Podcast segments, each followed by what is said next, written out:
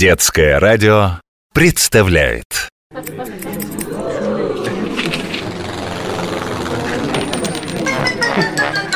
Клуб по интересам.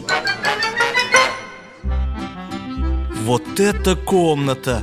И на подоконнике самолеты, и на книжных полках, и на полу Настоящий аэродром. Коллекция у меня роскошная, не спорю. Ведь за хорошую модель я готов отдать абсолютно все Видите этот Боинг? Я поменял его знаете на что? На дубовый письменный стол Осторожнее! Что такое? Вы чуть не раздавили копию воздухоплавательного снаряда Можайского Это же модель самого первого самолета А разве первый самолет был изобретен не американцами? Многие думают, что первый самолет собрали в 1903 году братья Райт Но это не так Еще в 1881 свой самолет сконструировал русский морской офицер Александр Можайский. И уже в 1882 году его аппарат поднялся в воздух.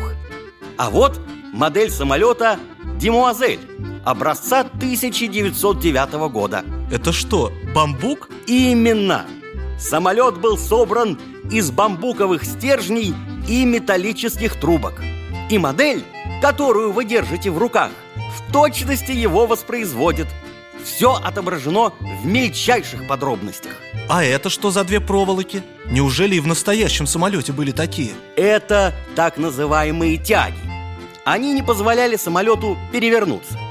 Руки у пилота были заняты рычагами управления, поэтому тяги пристегивались к его куртке. Если летательный аппарат наклоняло, к примеру, вправо, пилот смещал вес тела в левую сторону, и положение самолета выравнивалось. По вашим моделям можно изучать историю самолетостроения. Это правда. Я раскрою вам один важный секрет. Длина всех моделей моей коллекции не менее 30 сантиметров. И вот почему. Это минимальный размер, который может абсолютно точно воспроизвести все детали настоящего самолета. Вы меня понимаете? Если ваши самолетики меньше 30 сантиметров, значит, в них не отображено множество мелких, но необходимых подробностей. Э, так считают специалисты. А знаете что? Я с вами прощаюсь. Пойду подумаю, с чего бы мне начать мою собственную коллекцию самолетов. Вы сказали, что отдали за один из экспонатов письменный стол. Между прочим, прекрасный дубовый стол. Так, дубового письменного стола у меня нет, но зато есть одна старинная ваза. Клуб по интересам